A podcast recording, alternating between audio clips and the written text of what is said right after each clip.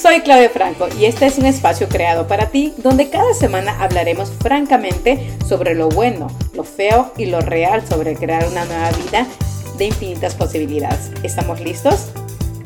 Va. Hello, les doy la bienvenida a un nuevo episodio de Francamente Hablando Podcast. Este episodio no comienza con una historia tan bonita y feliz pero te invito a que te quedes. Voy a ser lo más directa, sincera y cruda posible.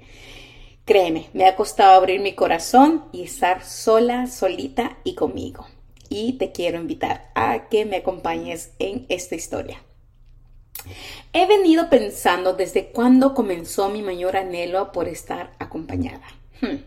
¿Será en ese verano cuando papá y mamá trabajaban todo el día y yo anhelaba ser atendida y mirada?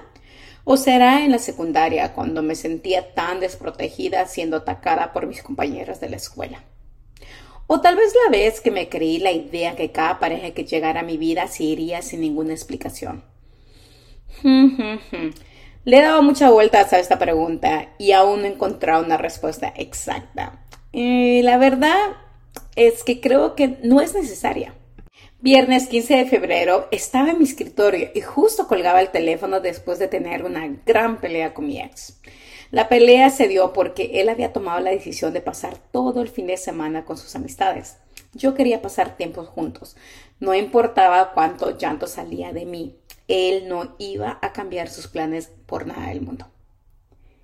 Al colgar esa llamada, llamé a mi hermana. Yo no podía hablar, solo llanto salía de mi voz, no podía ni respirar. Era muy difícil. Luego entendí que ese día me dio lo que se llama un ataque de pánico. ¿Cómo así? Si yo no estaba siendo atacada en ese momento, me dije cuando descubrí lo que me había sucedido. Un ataque de pánico sucede cuando el cuerpo se pone en estado de escapar o pelear. Yo ya me había cansado de pelear, así que mi cuerpo deseaba escapar. Al mes llegó Lila a mi vida. Mi enfoque cambió totalmente. Puedo decir que siempre me he sentido sola. Pero cuando Lila llegó a mi vida comencé a cuestionar muchas cosas sobre la soledad. Primero que cuestioné fue, ¿qué es lo que realmente me hace sentir completa? Claudia, ¿qué te hace sentir completa?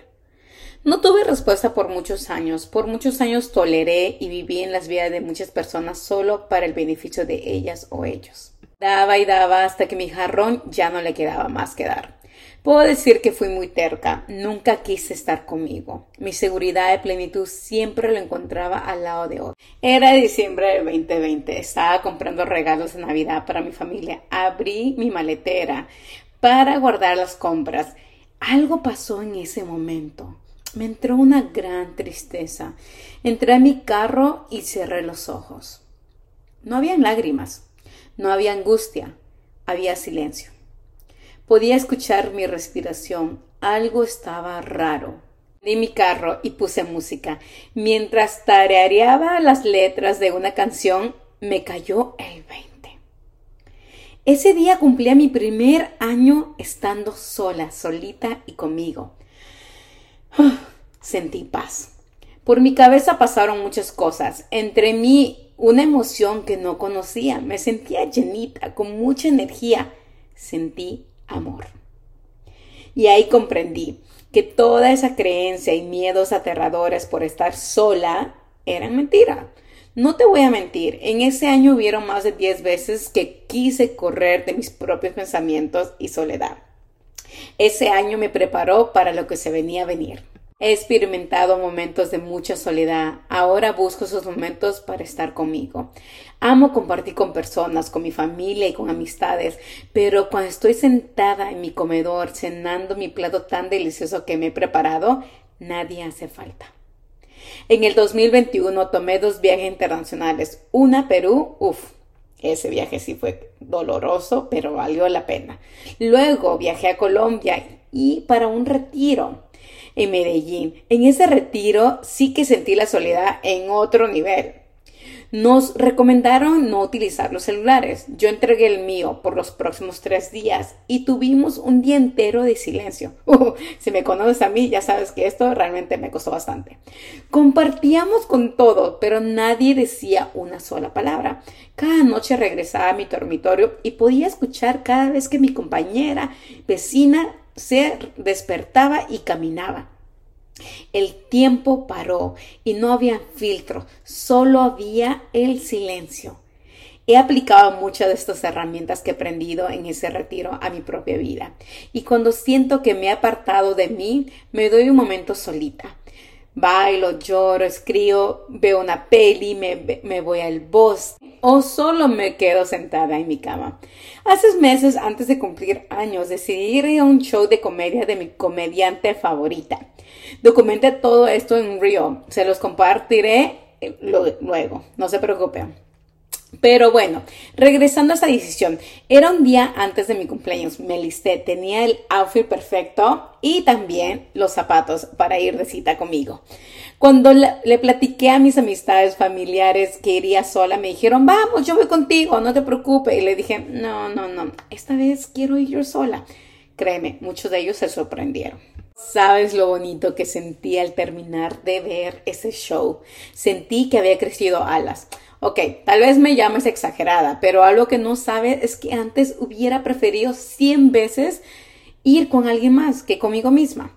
Como humanidad necesitamos de otro y en eso estoy de acuerdo. Lo que no estoy de acuerdo es que le damos ese gran poder a otros para completarnos. Debo confesar que cada día me voy conociendo más. Hay días que realmente me caigo mal. Otros días que vivo enamorada de mí, de mi, forma de ser, de mi personalidad. No importa, me digo, en esos días donde hay una batalla interna. Lo proceso y sigo. Puedo decir que estoy en la creación de una vida donde hay un espacio muy grande para esas personas vitamina, así es como las llamo. Esas personas que con solo ser te traen una sonrisa, esas personas que te animan y te inspiran muchísimo amor. Sé que en el pasado amé desde un corazón que no se conocía. De seguro me equivoqué muchísimo. Lo siento, perdóname, te amo, gracias.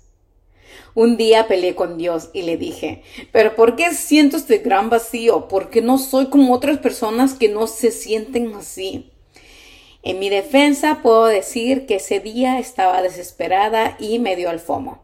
Se estaba apoderando de mí. El fear of missing out, el miedo de perderse de algo. Hoy agradezco haber sentido ese gran vacío, ese vacío que me, lleva, me ha llevado hasta aquí, a compartir mi historia, este episodio sí que estuvo heavy. Gracias por acompañarme el día de hoy. No te olvides visitar a byclaudiafranco.com donde podrás encontrar todos los capítulos de este podcast y también tips que comparto en mi blog. Ah, y si quieres estar más cerquita de mí, te invito a que me encuentres en Instagram como byclaudiafranco. Nos vemos este próximo lunes. Muchas gracias. Chao, chao.